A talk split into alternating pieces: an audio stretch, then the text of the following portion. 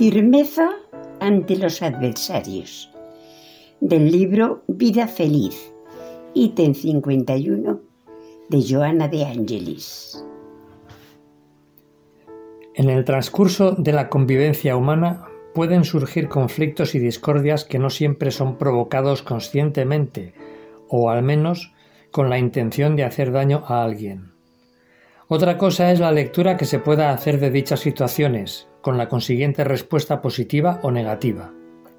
Cada quien es un mundo y no siempre las reacciones son equilibradas y justas en aras del bien común. El vivir en sociedad nos confiere unos derechos y unas obligaciones que no todos contemplamos de la misma manera. No obstante, la concordia, el respeto y la tolerancia son algunos de los valores irrenunciables que debemos potenciar y que contribuyen decisivamente para la buena armonía entre las personas. Por desgracia, no siempre ocurre así. Vivimos todavía en un mundo sin un rumbo claro, muy agitado, por las desavenencias, por la mala voluntad de algunos y en general por unas deficiencias morales que cuando no se controlan terminan por generar litigios, disputas y enfrentamientos. En esa línea y ante la falta de vigilancia, una simple diferencia de criterio o de actuación puede desembocar en una lamentable confrontación, que lo único que va a alimentar son los malos entendidos, las antipatías y un comportamiento poco amistoso y tolerante hacia los demás. Sin duda, cada quien es muy libre de pensar y de actuar como prefiera.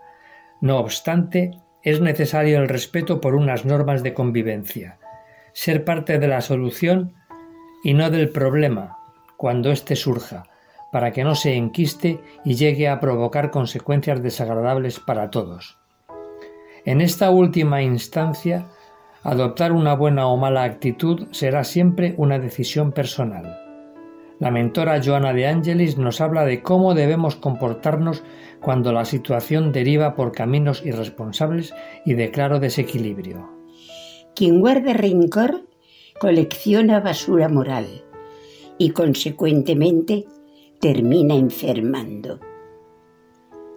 El pozo que se genera cuando se almacena en el interior resentimiento o rencor va mermando silenciosamente las energías y por lo tanto la salud orgánica.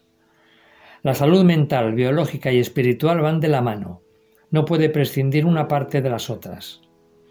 Si no se soluciona esa deficiencia moral, con el tiempo va generando una perturbación cada vez mayor, y por ley de afinidad atrae a entidades espirituales que se imantan a ese tipo de pensamientos y sentimientos, potenciándolos.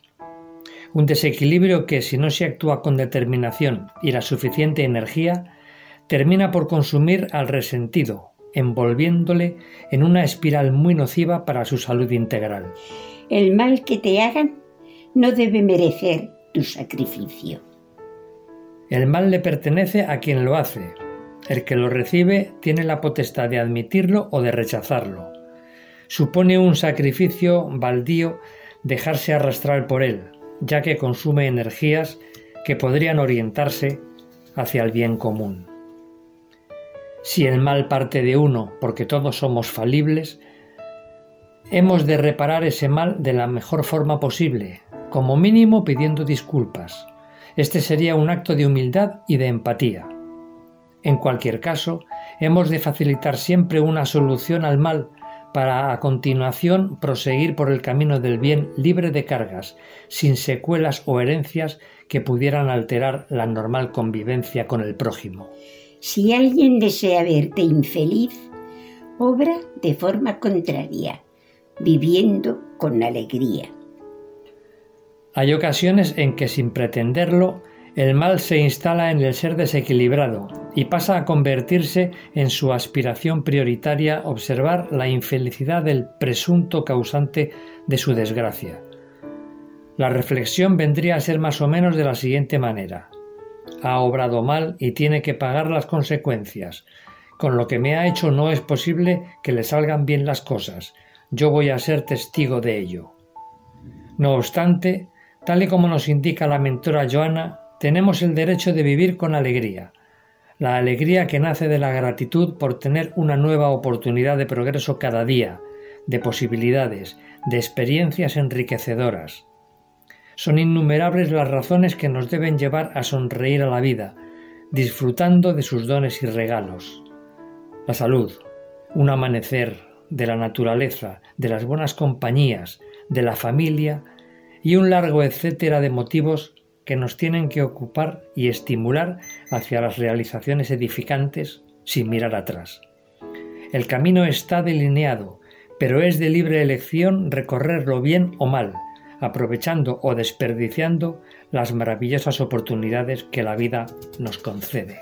Si otro planea perturbarte, insiste en la posición de armonía. Las dificultades que otros puedan buscar con intención de perturbar han de ser gestionados con entereza moral para neutralizar sus efectos nocivos.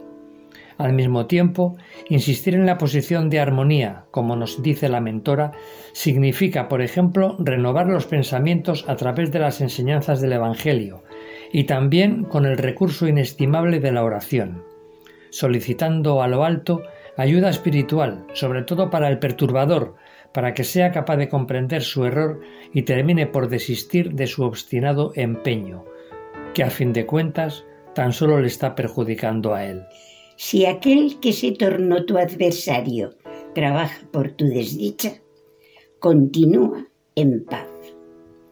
Ese adversario que solo busca lastimar y causar perjuicio, si no modifica su postura, tarde o temprano acabará mal. Recogerá lo que ha sembrado, aunque de momento pueda causar inconvenientes y dificultades a la otra parte. Sin embargo, es necesario trabajar siempre por mantener la paz en cualquier circunstancia, tenemos el ejemplo del inigualable Maestro Jesús.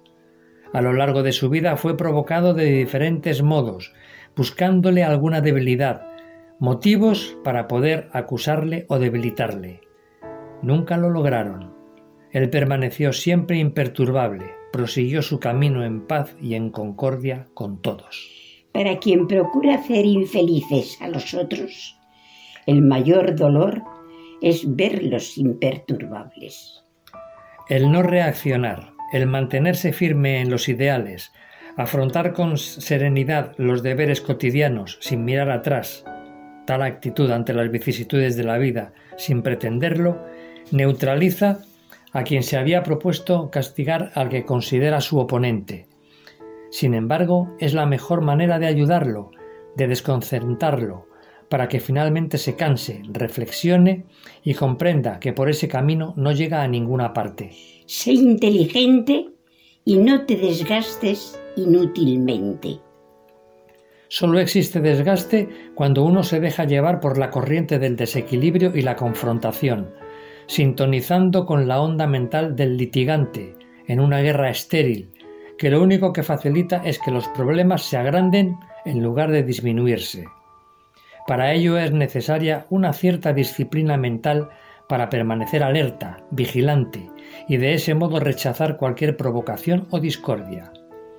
Por último, la mentora Joana de Angelis nos insta a ser inteligentes, una inteligencia que no es aquella que acumula conocimientos o títulos académicos, sino la que nace de la experiencia, actuando siempre con rectitud y con la suficiente madurez como para no entorpecer o perjudicar a nadie, más allá del daño que hayamos podido recibir.